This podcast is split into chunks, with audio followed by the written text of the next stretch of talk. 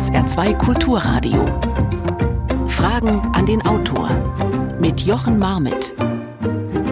Ich grüße Sie einen schönen Sonntag. Unser Buch heute heißt Warten, eine verlernte Kunst, erschienen im Westend Verlag 200 45 Seiten für 12 Euro. Es ist die erweiterte, überarbeitete Taschenbuchausgabe von Autor Timo Reuter, die er da vorgelegt hat. Der Autor Timo Reuter lebt in Frankfurt, wenn er nicht gerade unterwegs ist, hat Philosophie und Mathematik studiert und schreibt über soziale und gesellschaftliche Bewegung. Und dazu gehört für ihn auch das Warten. Timo Reuter sagt nämlich, Warten ist wie ein Sandkorn im Getriebe der pausenlosen Verwertungsmaschinerie und wir verzichten einfach zu häufig auf unsere Freiräume und damit auch auf Glücklichsein, weil wir die Kunst des Wartens verlernt haben. Ich denke, damit können wir alle was anfangen, denn wer wartet schon gerne auf den Bus, den Flieger oder die nächste gute Gelegenheit oder das nächste Pling des Smartphones? Wir versuchen ja ständig, unsere Zeitplanung auch zu optimieren, damit wir nicht warten müssen, ob nun bei Reisen oder im Alltag oder schnell noch was einkaufen nach der Arbeit und dann diese lange Schlange an der Kasse und dann zählt die Kundin zwei weiter vor auch noch das ganze Geld per Hand, Cent genau nach. Es geht gefühlt einfach nicht mehr weiter. Stopp, sagt der Timo Reuter, das ist ein Geschenk. Wie bitte möchte ich da wissen? Ich kann ihn das auch direkt fragen, denn er ist nach Saarbrücken gekommen. Einen schönen guten Morgen, Timo Reuter. Ja, einen wunderschönen guten Morgen. Ich freue mich, heute hier zu sein. Wo bitte liegt das Positive in dieser Situation, die ich da gerade beschrieben habe? Das Warten an der Kasse. Ich habe es äh, doch schließlich eilig, möchte meinen Feierabend nicht an dieser Kasse verbringen. Ja, das ist richtig. Ich kann das auch gut verstehen. Ähm, deswegen geht die Schlange aber nicht schneller voran. Das heißt, wir haben jetzt im Grunde genommen zwei Möglichkeiten. Wir ärgern uns, und das kann man ja auch überall beobachten, an den Kassen und Bushaltestellen dieser Republik. Die Menschen stehen da mit hochrotem Kopf und ja, ärgern sich. Äh, und der Bus kommt trotzdem, wann er will, oder die Kassiererin. Und die andere Möglichkeit wäre eben, vielleicht mal innezuhalten und sich einfach über die geschenkte Zeit zu freuen. Das heißt, äh, so eine alltägliche Zwangspause, ähm Nehmen wir noch eine andere Situation. Ich bin krank, muss auch noch warten im Wartezimmer.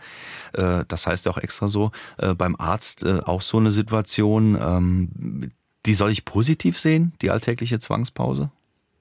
Ja. Das heißt, es gibt mir etwas, was ich sonst nicht bekäme. Es gibt uns im Grunde genommen ja ein Stück weit freie Zeit weil wir machen ja immer mehr und wollen vom einen zum nächsten immer mehr erleben und erledigen und gleichzeitig haben wir das Gefühl, wir haben keine Zeit mehr. Das ist ja super paradox, ja. Also viele Menschen sagen, Mensch, und wo ist denn die Zeit hin? Und wir leben doppelt so lange wie vor 150 Jahren und wir arbeiten pro Woche nur noch die Hälfte. Und trotzdem sagen wir, wir haben keine Zeit mehr. Und was ist der Grund? Naja, der Grund ist, dass wir immer mehr in diese Zeit hineinpressen und deswegen glauben, immer weniger davon zu haben. Und ich glaube, das Warten unterbricht diesen Fluss und kann deswegen ein Geschenk sein. Natürlich ist nicht jede Wartesituation gleich und nicht jede Wartesituation ist ein Geschenk. Und wenn ich jetzt schwer krank bin, würde ich sagen, ist es nicht unbedingt ein Geschenk, dann warten zu müssen. Woher kommt denn dieser Druck dann, die Zeit optimal, sinnvoll, ohne Leerlauf nutzen zu wollen oder zu müssen?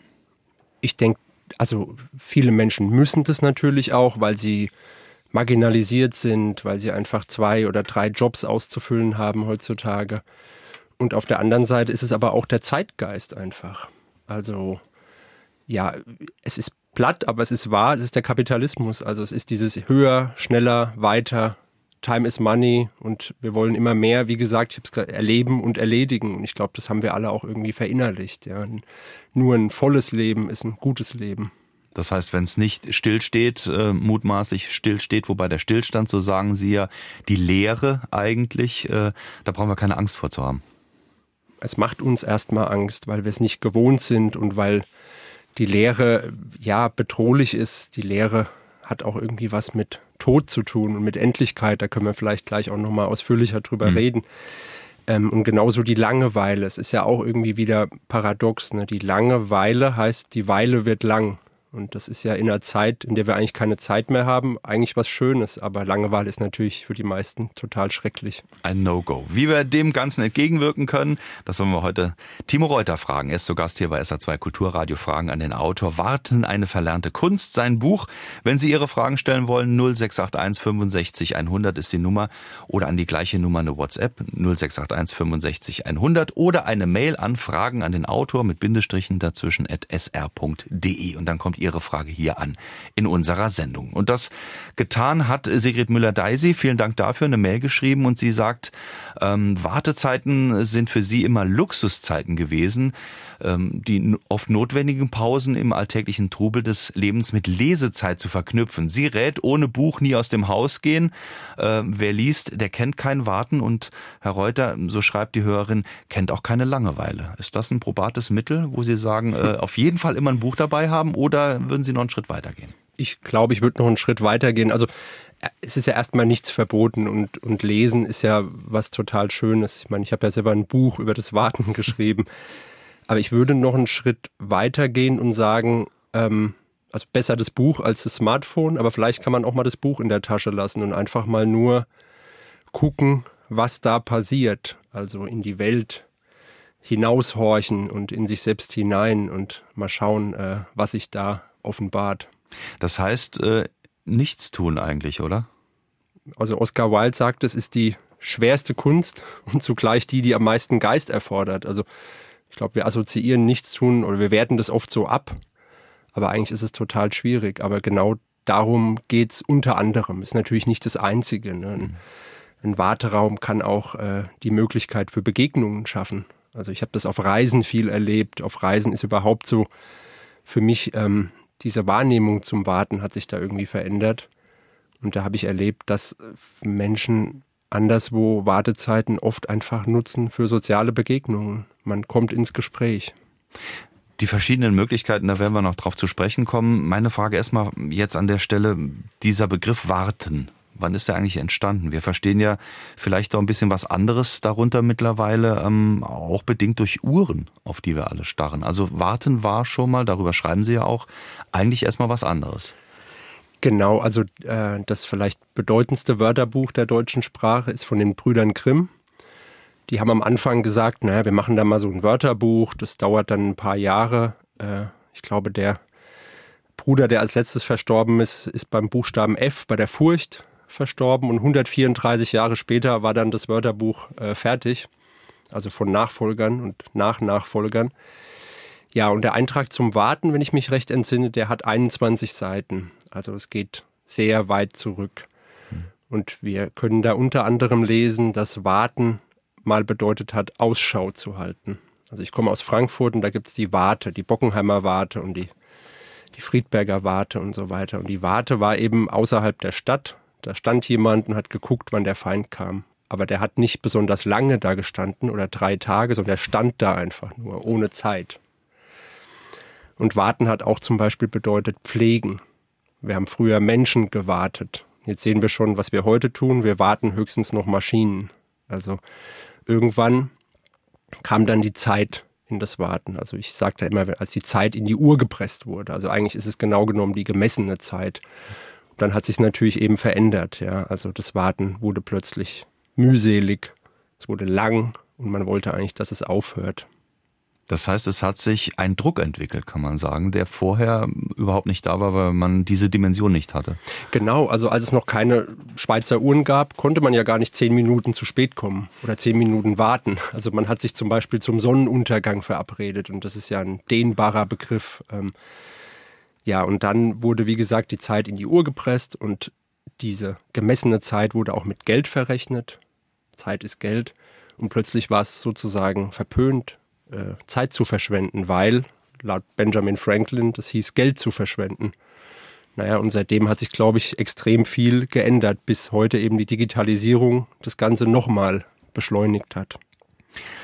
Timo Reuter zu Gast hier bei Fragen an den Autor. Sein Thema Warten, eine verlernte Kunst. Und 0681 65 100 ist die Nummer, die Sie anrufen können. Eine WhatsApp an die gleiche Nummer oder Fragen an den Autor mit Bindestrichen dazwischen at sr.de. Eine Mail und dann sind Sie hier mit dabei. Eine erste Frage telefonisch. Guten Morgen. Ich war kürzlich in einer Arztpraxis und musste da warten. Und da habe ich gesehen, dass da ganz viele mit ihren Handys spielen. Und ich habe die Zeit eigentlich eher genutzt, um diese Wartezeit zu genießen. Das gelingt aber anscheinend wenigen. Spielt dieses Thema bei Ihnen auch eine Rolle? Also ich finde es erstmal total schön, dass jetzt schon die zweite, äh, der zweite Hörer und vorher die Hörerin auch dem Ganzen so was Positives abgewinnt. Ähm, Das gibt Hoffnung. Und das Smartphone ist natürlich allgegenwärtig. Ich merke es auch bei mir selbst. Ja, es ist wie so ein Automatismus. Man steht an der Bushaltestelle, hat noch zwei Minuten zu warten, sagt die App. Das Smartphone ist eh schon in der Hand.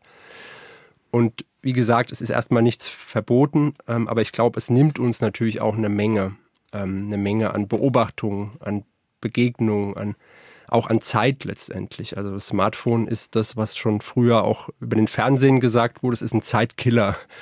Also die Zeit, die wir am Smartphone verbringen, geht sehr schnell rum. Und im Nachhinein kommt es uns aber auch vor, als ob die Zeit sehr schnell vergangen sei. Also, und das ist natürlich, trägt natürlich dazu bei, dass wir keine Zeit mehr haben. Und ich glaube, das Smartphone mal in der Tasche lassen, wie der Hörer gerade gesagt hat, ist eine gute Idee. Es hat ja auch einen, äh, einen gewissen Druck, der da aufgebaut wird, äh, weil wir warten ja aktiv auf das nächste Pling. Das muss man einfach so mal zugeben. Ist ja kein Zufall, dass wir permanent äh, darauf reagieren oder sagen würden, ähm, ach ja, habe jetzt schon länger nicht mehr drauf geschaut, sondern es ist ja schon ein in einem drin, so habe ich den Eindruck zumindest, dass man da aktiv drauf wartet und verwundert ist, wenn es nicht Pling gemacht hat in den letzten 30 Sekunden oder so. Absolut. Und warten hat ja nicht nur etymologisch auch was mit Erwartung zu tun.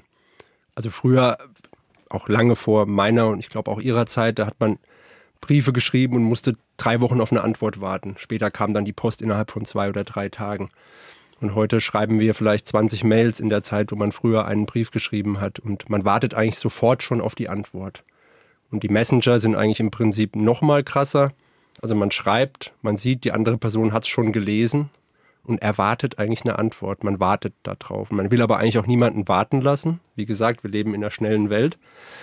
Und dadurch ist eigentlich immer die Erwartung da, es muss jetzt gleich was passieren. Und wir müssen gleich reagieren.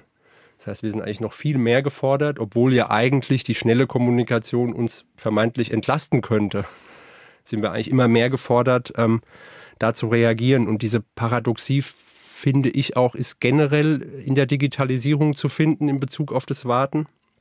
Also auf der einen Seite gibt es dieses Versprechen, das Warten soll abgeschafft werden. Zum Beispiel die App soll uns anzeigen, wann der Zug kommt und dann müssen wir nicht am Gleis warten, sondern können nochmal schnell in die Bahnhofsapotheke gehen. Und auf der anderen Seite warten wir aber ständig auf Updates, auf Downloads, auf Aktualisierungen, darauf, dass jemand zurückschreibt. Das heißt, das Warten steht eigentlich fast schon in einem Art digitalen Schaufenster. Und gleichzeitig gibt es das Versprechen, wir müssen nicht mehr warten, weil die intelligenten digitalen Lösungen uns davon befreien. Und das ist natürlich eine paradoxe Situation, die eigentlich dazu führt, ja, dass das Warten noch unbeliebter ist. Sie haben es gerade gesagt, eigentlich sind wir ja äh, auf, dem, auf dem Trip, kann man sagen, wir werden digital entlastet äh, in, in unserem Alltag äh, und verlieren genau das, äh, darüber schreiben Sie auch, was uns eigentlich als Menschen ausmachen könnte, nämlich die Geduld. Äh, eigentlich wäre doch die Geduld das, was Menschen irgendwo äh, auch charakterisiert, äh, doch sehr positiv, ähm, aber sie kommt uns, so habe ich den Eindruck, immer mehr abhanden. Äh, ist das so ein Vorgang, der durch diese digitale Welt auch beschleunigt wird? Ich glaube, es ging schon viel früher los. Es gibt eine interessante Studie vom Zeitforscher Robert Levine, da hat er verglichen Hausfrauen, ich weiß nicht, ob es zu der Zeit schon Hausmänner gab, in den 1920ern und den 1950ern in den USA. Wer verbringt mehr Zeit im Haushalt? Und der Unterschied war eben, in den 50ern gab es viel mehr Maschinen, Waschmaschinen, Spülmaschinen etc. Die entlasten uns ja. Aber die Hausfrauen haben in den 50ern mehr Zeit im Haushalt verbracht. Warum? Weil natürlich die neue Technik, und es gilt heute umso mehr, die schafft auch wieder ganz viele Erwartungen. Die Wäsche muss jetzt jeden Tag gewaschen werden und nicht wie ganz früher einmal die Woche oder einmal im Monat, ja. Das ist genau, glaube ich, das, was Sie sagen. Es ist ein Prozess, der geht schon seit 100, 200 Jahren. Das, also ich zitiere mal Max Weber, Fortschritt schafft Pflichten. Also das heißt, die Geduld äh, bleibt irgendwo auf der Strecke, aber die brauchen wir ja eigentlich. Oder wir könnten sie lernen, ähm, wenn man den Stillstand aushält, äh, den vermeintlichen, äh, wenn man das Zeitmessen mal lässt. Würden Sie sagen, Gesellschaft, und da möchte ich Peter Wenzel noch äh, aus Neunkirchen, vielen Dank für die Mail zitieren, er schreibt, ähm, die Gesellschaft verändert sich. Ähm, er fragt Sie, Herr Reuter, würden Sie mir zustimmen, wenn ich feststelle, dass die sogenannten modernen Medien, insbesondere das Smartphone, damit auch die Digitalität, würde ich mal sagen, die Digitalisierung zur Entgesellschaftung beiträgt? Er sagt, ich sehe übergroße Gefahr, dass die Gesellschaft singularisiert wird mit der Folge der uneingeschränkten Manipulation auch des gesellschaftlichen Individuums mangels wirklicher sozialer Kontakte und Fähigkeiten. Ich würde sagen, ja. Also es ist natürlich ähm, ambivalent, weil die Digitalisierung und auch das Smartphone gibt uns natürlich auch viele Möglichkeiten, ja. Ähm, selber mehr zu Wort zu kommen, in Kontakt zu bleiben mit Leuten, die nicht gerade um uns herum sind. Und auf der anderen Seite ist es aber gerade für die, die um uns herum sind, eben schlecht, wenn wir die ganze Zeit am Smartphone hängen. Also ich habe ungefähr zwei Leute in meinem Freundeskreis, die antworten nie auf Nachrichten. Ich glaube, der eine hat nicht mal ein Smartphone. Das ist die absolute Rarität, ja. Mhm. Und manchmal ärgert es mich und denke ich mir, wieso antwortet der jetzt nicht? Aber wenn ich die dann mal treffe, dann ist es, dann merke ich ja, Mensch, das ist die Begegnung. Eigentlich ist es egal, ob wir uns, fast egal, ob wir uns geschrieben haben vorher oder nicht das ist natürlich auch ein Wert, den man äh, immer häufiger suchen muss, äh, eine wahre Begegnung dann ja zu haben.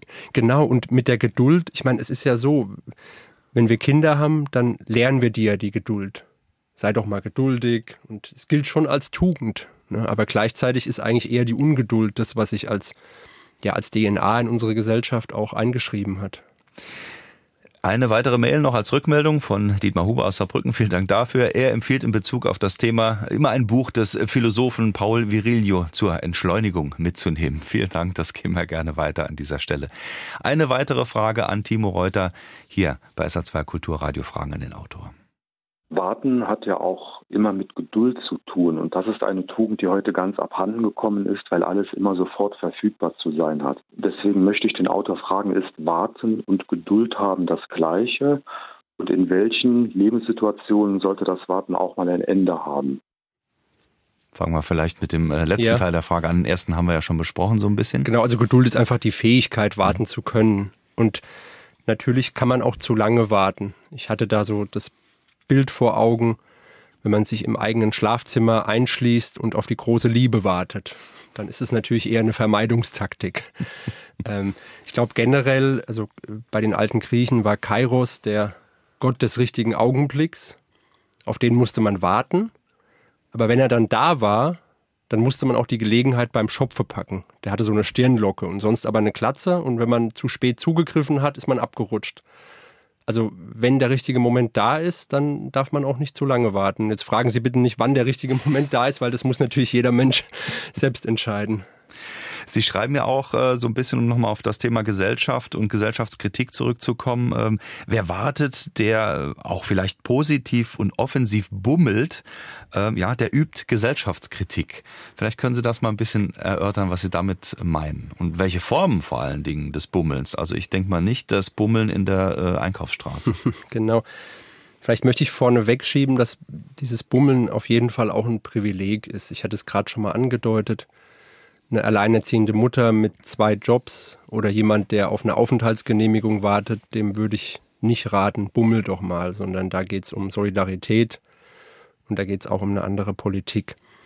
Aber viele von uns hätten ja die Möglichkeit, auch mal innezuhalten, mal zu bummeln. Und ich glaube, was wir aber oft tun und inzwischen auch auf dem Smartphone, ist halt stattdessen lieber Shoppingangebote durchzuklicken und uns eigentlich ja in dieser Verwertungsmaschinerie sozusagen immer weiter zu bewegen. Und da würde ich dann dem mal entgegenstellen, warten statt shoppen.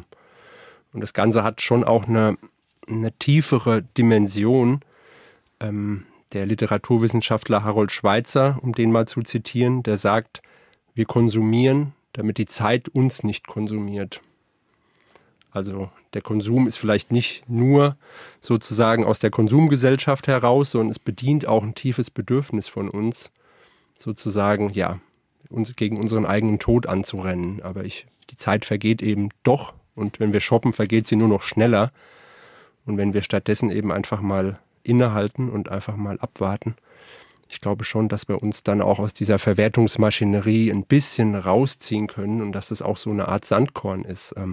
Nicht umsonst ist auch der Streik sozusagen, es ist ja ein, ein großes Sandkorn in, in dieser Maschinerie, ähm, wenn sich die Arbeitenden zusammentun und den Chef zum Anhalten zwingen, zum Warten. Also auch da sehen wir, das Warten kann ja zur Ermächtigung dienen und auch gesellschaftskritisch sein. Also dem Konsum und die, die durch den Konsum Gewinne einfahren, gefällt es nicht. Äh, so kann man es vielleicht auch zusammenfassen, wenn da Menschen sind, die einfach nicht shoppen. Nicht, also die warten, die einfach die Zeit äh, mit der Beobachtung der Welt verbringen, wie Sie es vorschlagen. Genau, deswegen gibt es an der Supermarktkasse die Quengelware, um selbst dort noch beim Warten uns zum Shoppen zu verleiten. Oder in der Warteschlange am Telefon gibt es noch irgendeine Werbung. Genauso wie Sie sagen, ja. Jutta Groß aus Saarlouis hat eine Mail geschrieben. Vielen Dank dafür. Sie sagt, wenn sie vor einer Kasse warten muss, dann rechnet sie auf dem Kopf die Preise der gekauften Waren zusammen, hat dann ein Erfolgserlebnis, wenn die Kassiererin am Ende denselben Endbetrag nennt. Das schon mal als Tipp, wie man die Zeit rumkriegen kann. Sie hat aber auch Hörbücher mit dabei, schließt manchmal auch einfach ihre Augen und atmet tief ein und aus. Und sie sagt, geärgert habe ich mich über eine Wartezeit noch nie. Ihre Frage nun, sollte man das Warten nicht eigentlich eine Entschleunigung der Zeit nennen, also eine Entspannung in der Hektik des Alltags? Genau das kann man tun. Und es ist schön, dass, dass die Hörerin da schon so weit ist. Ich muss sagen, trotz der zweijährigen Beschäftigung mit diesem Buch fällt es mir immer noch schwer. Ähm, aber zumindest habe ich schon ein größeres Bewusstsein dafür entwickeln können, sodass ich eben öfter mal merke, oh, äh, jetzt, jetzt wäre es mal an der Zeit, innezuhalten. Oder meine Partnerin empfiehlt mir dann auch immer ein gutes Buch zum Warten. Ähm, also es ist genau so, ja. Eine weitere Frage an Timo Reuter. Wie lange musste der Autor von der Abgabe des Manuskriptes bis zur endgültigen Drucklegung warten und wie hat er die Zeit überbrückt? Also es ist ja ein Hin- und Herspielen. Also es ist nicht so, dass das Manuskript dann, also natürlich wird es dann final irgendwann mal abgegeben und dann ging es relativ schnell. Also dann wusste ich schon, jetzt ist alles in trockenen Tüchern. Das war dann eine super schöne Wartezeit. Ähm, ich glaube, spannend waren eher zwei Punkte da oder sogar eigentlich drei Sachen davor. Also einmal dieses Hin und Her, ein Manuskript abgeben, man kriegt es wieder zurück, man ist mit den Korrekturen nicht zufrieden. Also das ist, glaube ich, ein sehr anstrengender Prozess. Ähm, noch weiter davor, also wie gesagt, ich habe ungefähr zwei Jahre an diesem Buch gearbeitet, gab es einen Moment, da wusste ich absolut nicht weiter. Also ich hatte viel Stoff zusammen und es war aber irgendwie, es hatte keinen Fluss. Es war nicht so, es war unübersichtlich. Also es ging nicht irgendwie, es war kein, es war schon ein Lesefluss da, aber das, das ganze Buch hatte nicht, hatte nicht eine Richtung ich habe mich dann nächtelang irgendwie gequält und Notizen gemacht und versucht, äh, da irgendwie weiterzukommen. Und irgendwann habe ich nach zwei Wochen gemerkt, es bringt nichts. Du musst jetzt irgendwie einfach weitermachen. Und das Schöne war, dann hat sich irgendwann eigentlich von selbst gelöst. Und wenn ich noch ein bisschen weiter zurückgehe, wie überhaupt die Idee zu dem Buch geboren wurde. Also ich habe zunächst erstmal ja mein Leben lang gewartet und mich darüber geärgert und eigentlich selten darüber nachgedacht, wie wir alle. Und ich bin aber schon lange und viel auf Reisen und da ist mir irgendwann schon so halb bewusst auch gedämmert, Mensch, die Leute warten ja anders, anderswo. Und ich bin oft der einzige Idiot eigentlich an der Bushaltestelle, der sich da wirklich drüber ärgert, obwohl ich im entspannteren Reisemodus bin. Und dann gab es so einen Aha-Effekt. Das war am Ende einer siebenmonatigen Reise. Ich sage das deswegen, weil ich damit auch sagen will, ich war sehr entspannt und ist auch ein großes Privileg natürlich, so eine Reise machen zu können.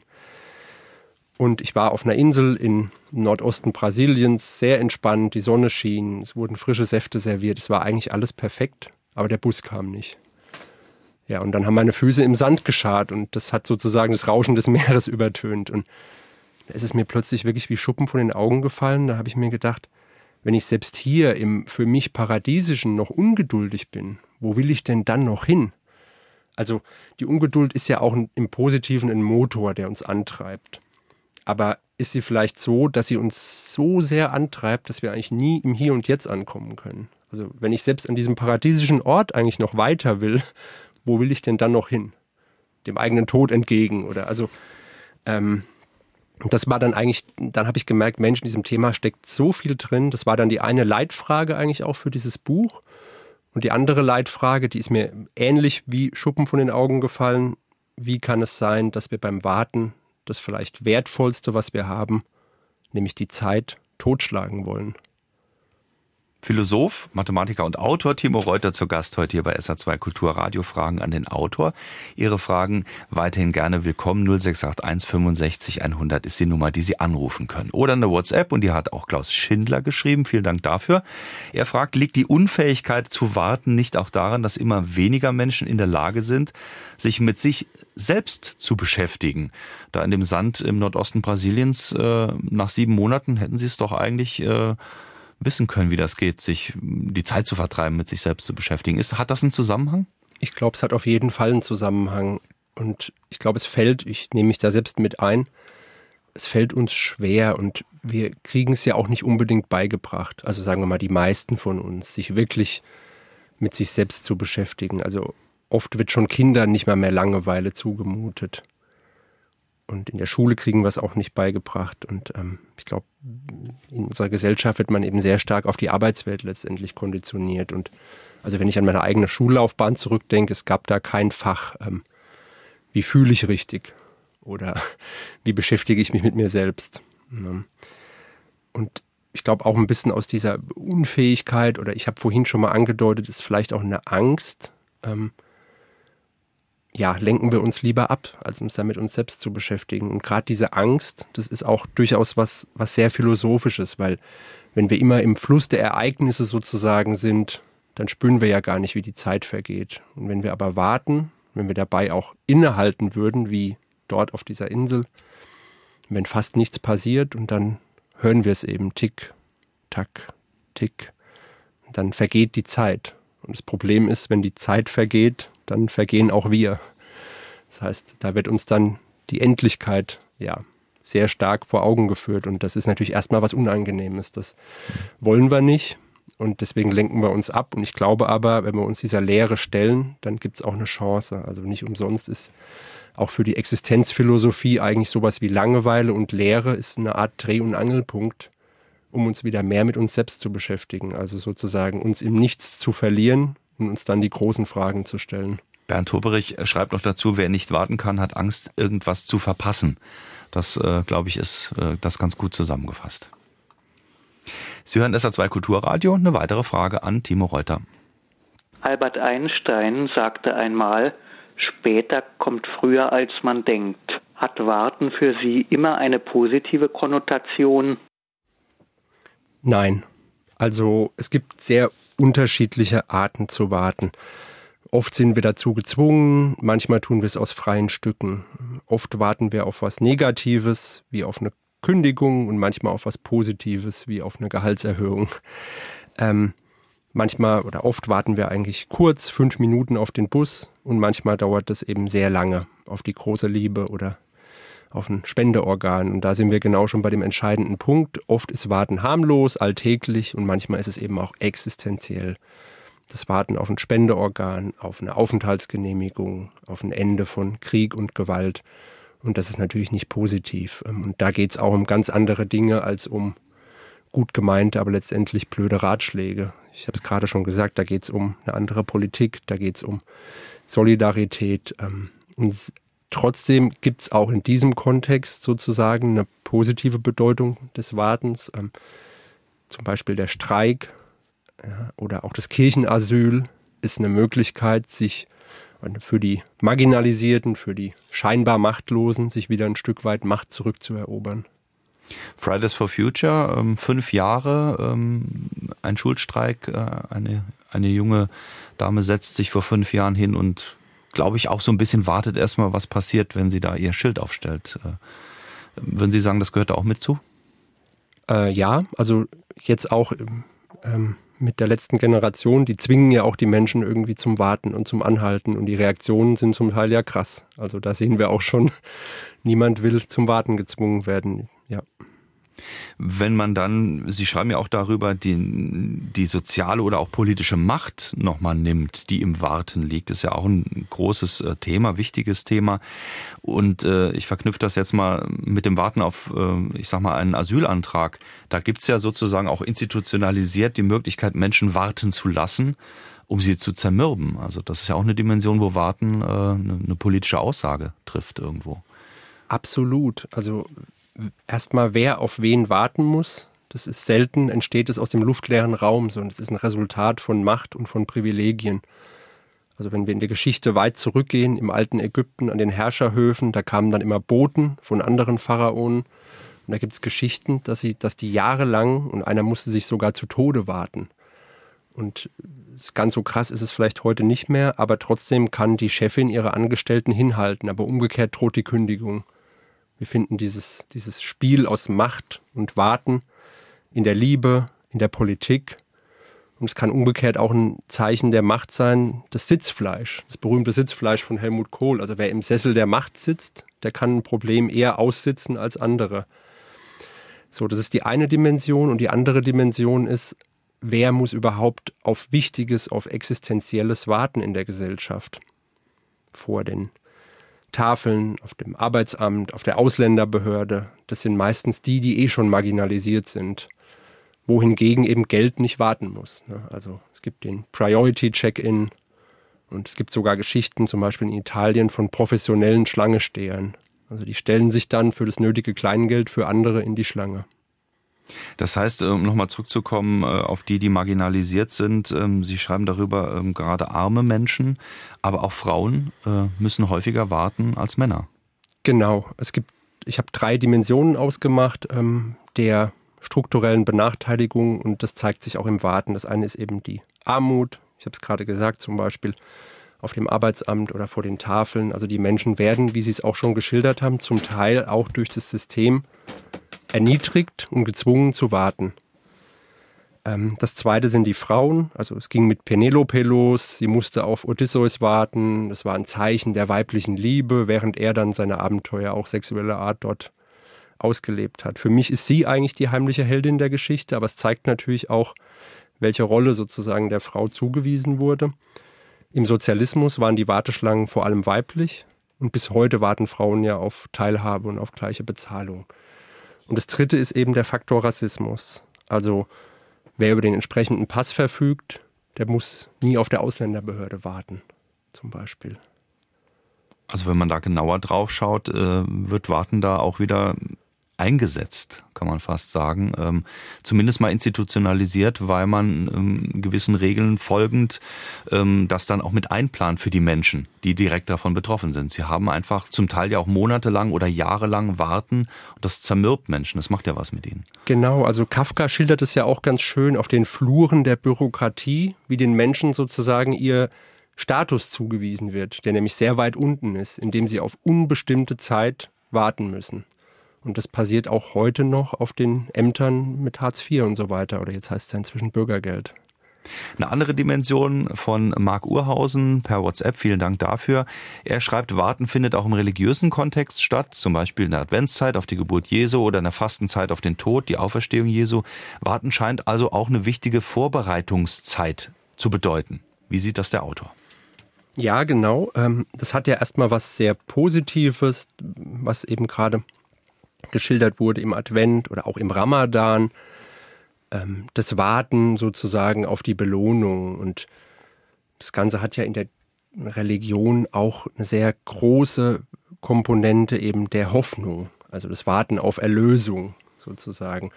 Und auch da ist es aber wieder spannend, wartet man dann passiv oder folgt man eben eher der Befreiungstheologie und sagt, wir müssen trotzdem auch unser Leben in die Hand nehmen auch wenn wir die Hoffnung auf eine Erlösung haben. Also warten auch in diesem Kontext natürlich äh, etwas, was man lernen kann, oder? Lernen sollte. Man bringt das ja nicht mit. Es wird einem ja kulturell sozusagen auch äh, der Weg gewiesen, wie Warten funktioniert, ja. zu funktionieren hat, auch äh, rituell vielleicht in dem Zusammenhang. Ja, das ist ganz spannend. Ich glaube auf jeden Fall. Für mich ist das ein lebenslanger Prozess, dieses Lernen. Und noch zu dem, wie es uns kulturell beigebracht wird, da ist ja auch die Warteschlange sehr interessant. Ne? Also wer sich da vordrängelt, der widerspricht halt wirklich äh, gegen, gegen die tradierten Regeln, weil zumindest die Idee ist, in der Warteschlange ist die Zeit eines jeden dasselbe wert. Also die Warteschlange als egalitäre ähm, Gleichmachschlange. Genau so ist es, ja. Die ist, stammt, gibt es unterschiedliche Quellen, entweder aus England oder aus Frankreich, also zumindest äh, europäisch gesehen aus den ja, Wiegen der modernen Demokratie zumindest. Genau. Wobei beim Drängeln würde ich vielleicht dann schon Sie fragen wollen, ist das dann mutig oder ist das dreist? Wenn ich mich vordrängel, weil ich einen guten Grund habe oder weil ich es einfach nicht mehr aushalte. Na, das ist dreist. Man kann natürlich fragen, ob man vor darf. Und dann passiert ja was ganz Schönes. Manchmal äh, wird man dann vorgelassen und die Person davor sagt, ja, hier, Sie können vor. Und dann entsteht ja so ein gemeinschaftliches Gefühl von Solidarität. Aber vordrängeln ist dreist. Und dann ist nur die Frage, wie wehrt sich die Schlange dagegen? Gibt es jemanden, der aufsteht oder nicht? Oder eben, wenn man schon steht, der was dagegen sagt. Eine weitere Frage auf SA2 Kulturradio. Fragen an den Autor Timo Reuter. Meine Bemerkung zu dem sehr interessanten Thema ist, dass Geduld ja auch etwas und Warten können etwas Meditatives hat. Die Klöster haben das ja zum Beispiel so gemacht, indem sie immer die Arbeit durch Pausen unterbrechen. Und ich würde gern vom Autor wissen, was sagt er dazu, dass Gartenarbeit und die Beschäftigung mit Tieren auch sehr entschleunigen kann und warten lernen kann? Also ich bin nicht sehr geduldig, aber das gibt mir immer die Gelegenheit, warten zu müssen und warten zu können. Ja, das ist total schön, weil ich bin selber auch Gärtner und habe auch im Garten äh, zum Teil schmerzhaft das Warten gelernt. Also es ist mir oft passiert, ich habe dann kleine Pflänzchen, Tomaten und Chilis, die ich vorgezogen habe im Haus, zu früh rausgesetzt. Dann sind sie gestorben. Oder Früchte, die schon am Baum hängen. Ich dachte, jetzt habe ich Lust darauf. Geerntet, die sind noch nicht reif. Manche reifen dann auch nicht mehr nach. Also die Natur zwingt uns ein Stück weit auch ja, zur Geduld und eben ihrem Lauf zu folgen. Was aber jetzt natürlich passiert ist, auch da hat unsere moderne, postmoderne Wachstumsgesellschaft eine Antwort drauf. Jetzt kommen die Tomaten eben ins Gewächshaus mit künstlichen äh, Beleuchtungszyklen und genauso die Hühner, damit sie mehr Eier legen. Jetzt wissen wir aber alle, wie die Tomaten schmecken aus dem holländischen Gewächshaus. Die schmecken nach Wasser. Das heißt, die Tomaten brauchen eben nicht nur Sonne und Regen, sondern die brauchen eben auch Zeit. Und das ist ein ganz schönes ähm, Beispiel dafür, dass eben manche Dinge damit sie werden, was sie sind, muss man eben auf sie warten.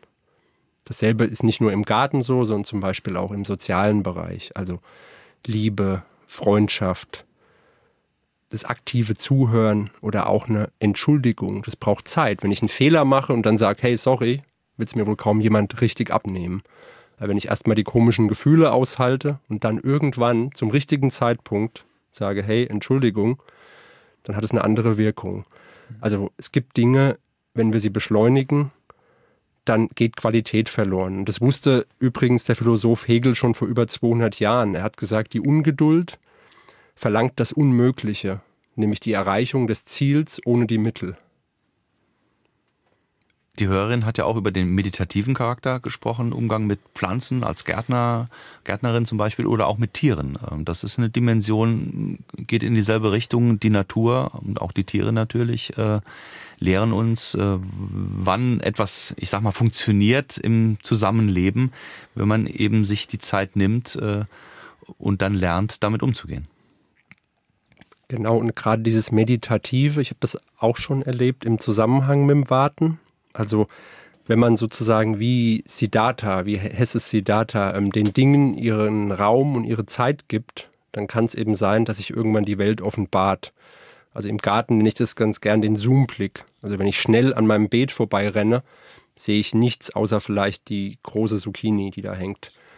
Und wenn ich aber dann stehen bleibe und genauer hingucke, dann sehe ich die kleinen Tierchen, dann sehe ich vielleicht an der Unterseite der Frucht ist irgendwas faul und so weiter und so fort. Das heißt, eben das, was sich erst nach einer Zeit wirklich zeigt und offenbart, wenn man eben ja die Kontemplation auch übt im Warten. Äh, er wartet äh, auch, Martin Rees, äh, vielen Dank für die Frage, die er geschickt hat. Äh, es geht um Fußball, ähm, auch eine Dimension. Ähm, er sagt, äh, das extrem nervige Warten ist dieser Videoschiedsrichter beim Fußball. Mindestens äh, genauso nervig wie, die wie das Warten auf eine Entscheidung. Torschützenfans werden ihrer emotionalsten Momente im Spiel beraubt, schreibt er. Dann dürfen sie vielleicht doch sich nochmal freuen, weil das Tor ja dann doch zählt. Er sagt doppelte Freude, nein, es ist künstliche Freude. Ähm, also jetzt sagen wir mal ein Sonderfall, aber viele können sich das doch äh, äh, bildlich vorstellen, wie das ist, wenn man da im Stadion sitzt oder vor dem Fernseher und äh, muss warten, was, was entscheiden die nun?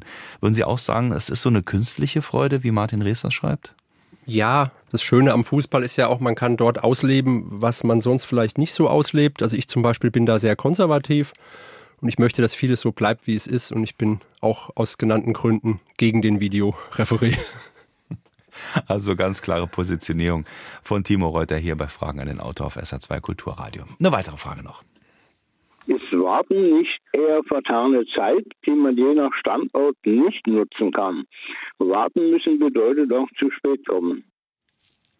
Also keine vertane Zeit äh, warten?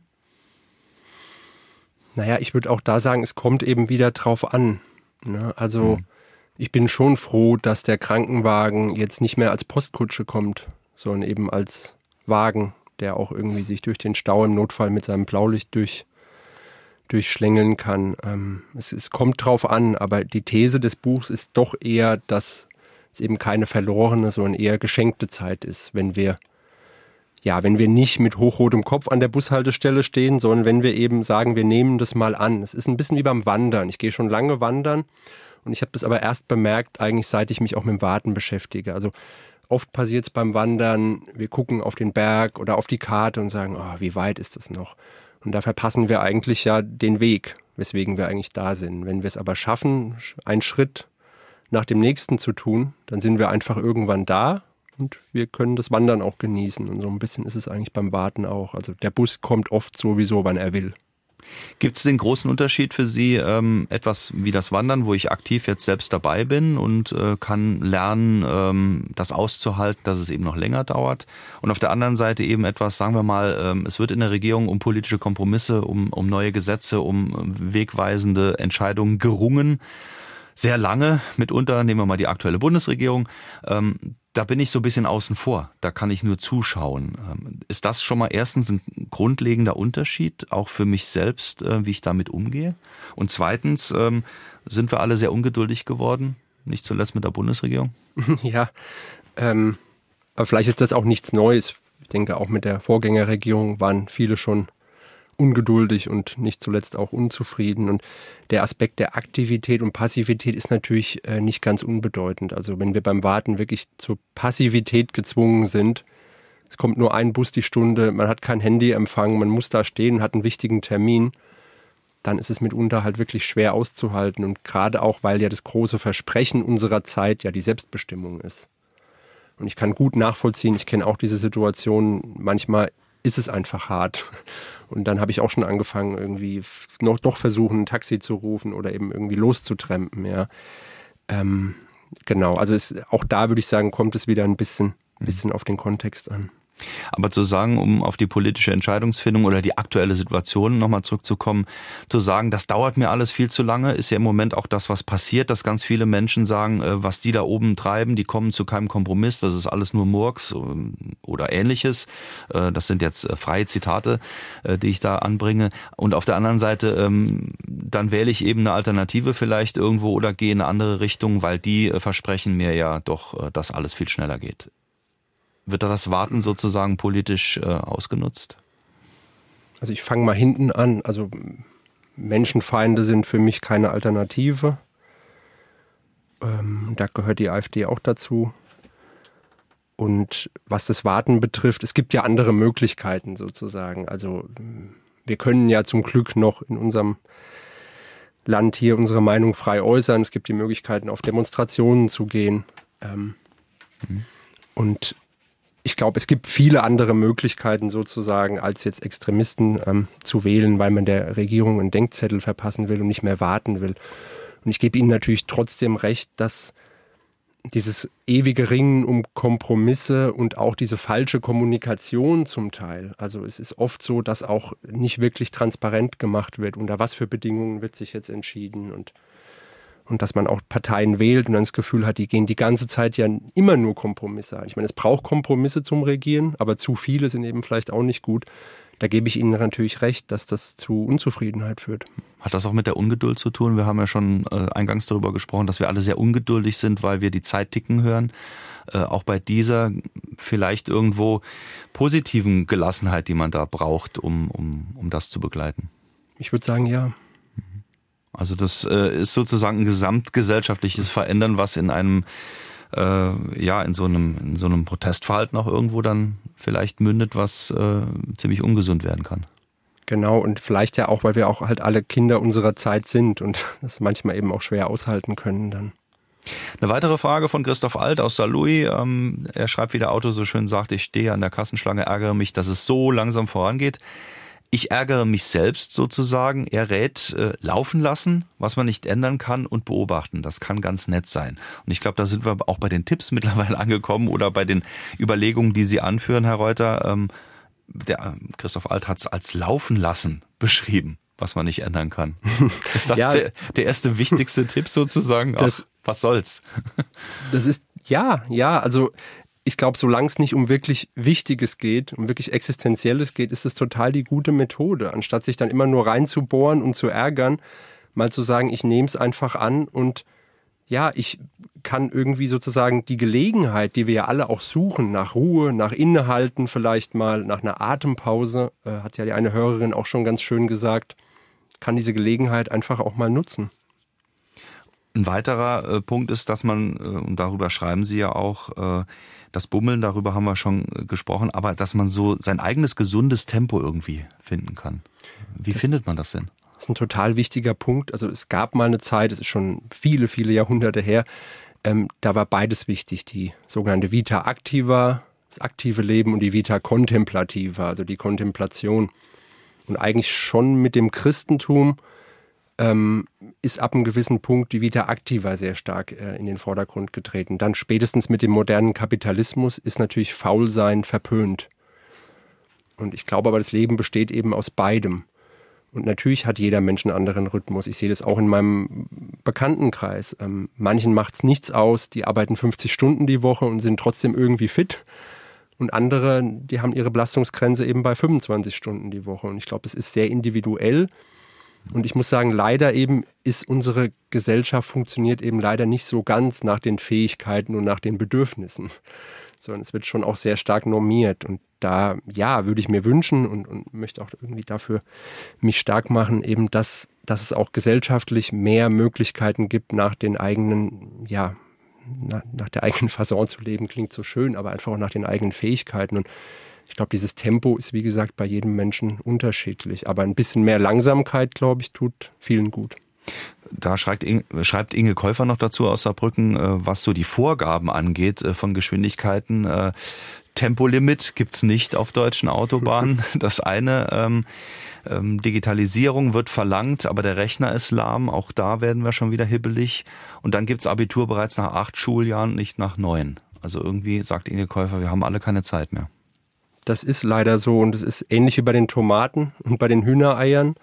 Ähm, es wird halt versucht, alles irgendwie noch schneller zu machen und ich habe es ja gerade schon gesagt, aber Dinge brauchen eben auch Zeit und ich glaube, prinzipiell kann man auch das äh, Abitur in acht Jahren machen, aber mit demselben Stoff wird es halt dann schwer.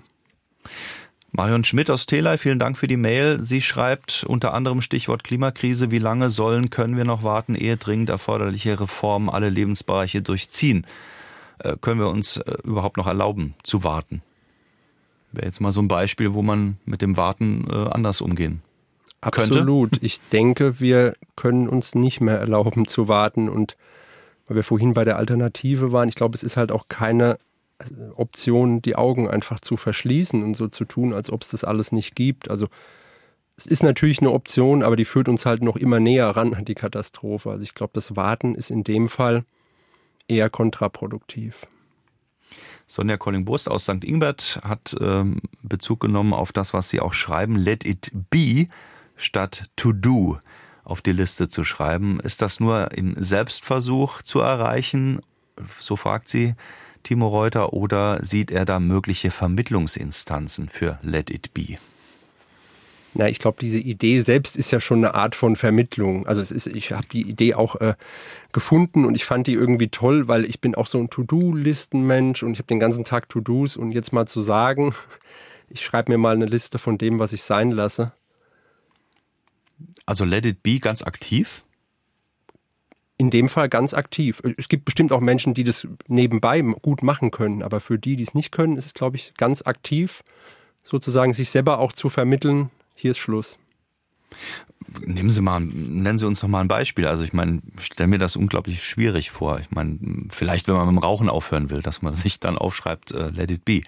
Ähm, das ist klar. Aber wie kann ich mir irgendwas aussuchen, wo ich dadurch in den Wartemodus komme, der dann positiv für mich ist?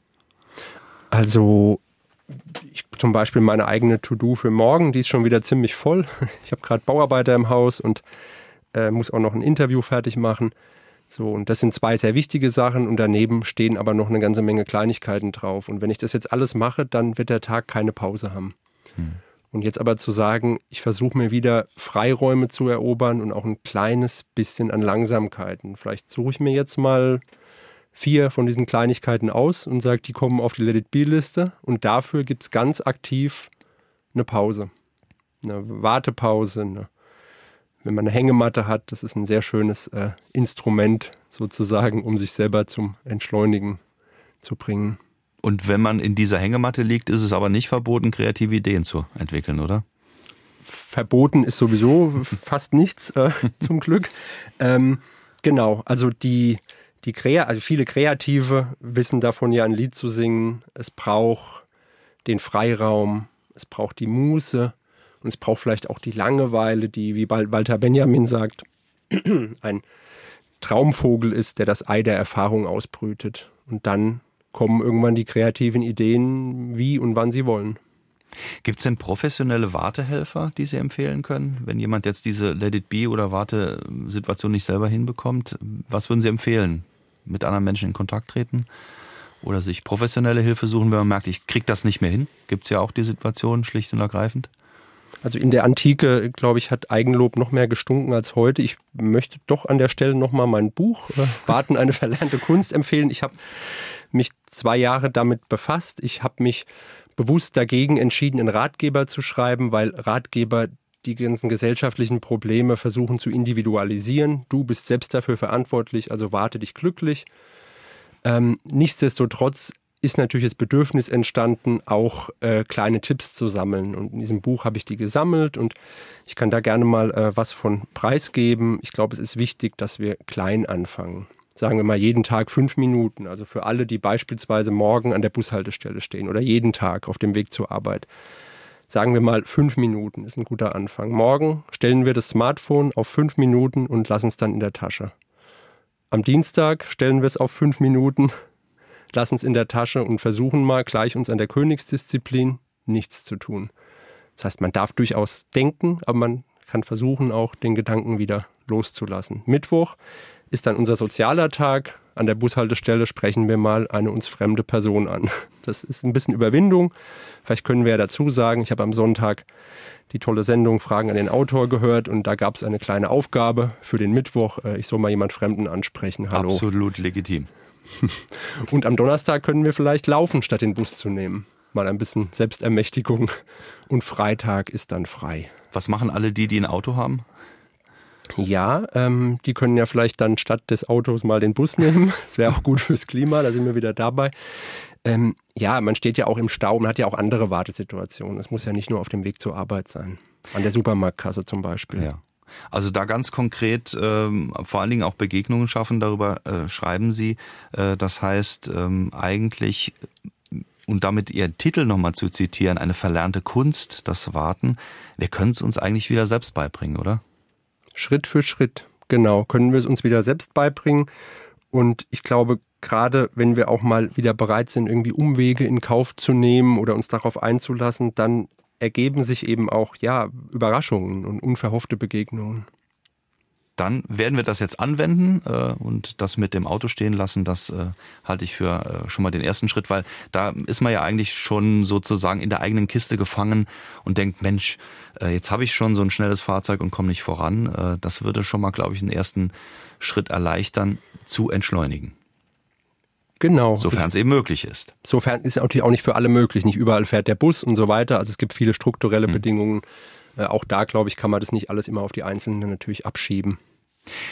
Vielen Dank, Timo Reuter. Heute war er zu Gast mit seinem Buch Warten, eine verlernte Kunst. Äh, Ihnen vielen Dank für den Einblick in das, was Sie geschrieben haben und was Sie uns raten, um eben das Warten nochmal ein klein bisschen zu fokussieren. Danke Ihnen. Es war wunderschön heute. Ich möchte noch zum Abschied gerne Leo Tolstoi zitieren. Alles nimmt ein gutes Ende für die, die warten können.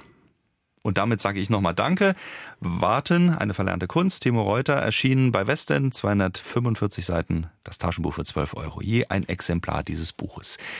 Geht heute an Wolfgang Bart Teves aus Telei, Elke Schumacher aus Losheim und Christoph Alt aus Salui. Allen anderen natürlich auch. Vielen Dank fürs Mitmachen. Und der Hinweis nochmal, können Sie gerne auch weiterreichen, diese Sendung als Podcast in der ARD Mediathek äh, Audiothek zu finden und natürlich auf sr2.de Fragen an den Autor.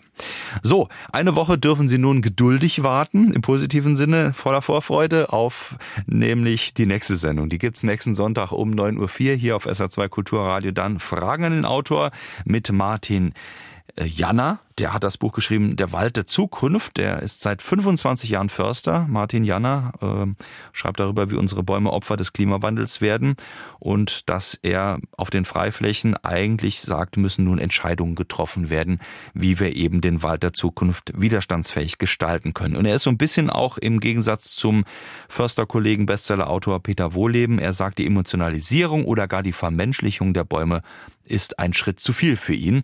Äh, Wald muss auch wirtschaftlich genutzt werden. Also da ist jede Menge Spannung und äh, Kontroverse im Thema. Martin Jana nächste Woche zu Gast bei Fragen an den Autor. Dann hier bei mir Sonntag 9 Uhr und 4. Würde mich freuen, wenn Sie dann wieder einschalten und Ihre Fragen loswerden. Wo Sie die loswerden können, finden Sie natürlich auch auf sr2.de. Soweit für diesen Sonntag. Am Mikrofon verabschiedet sich Jochen Marmit. Wünsche Ihnen was. Machen Sie sich einen geduldigen Sonntag.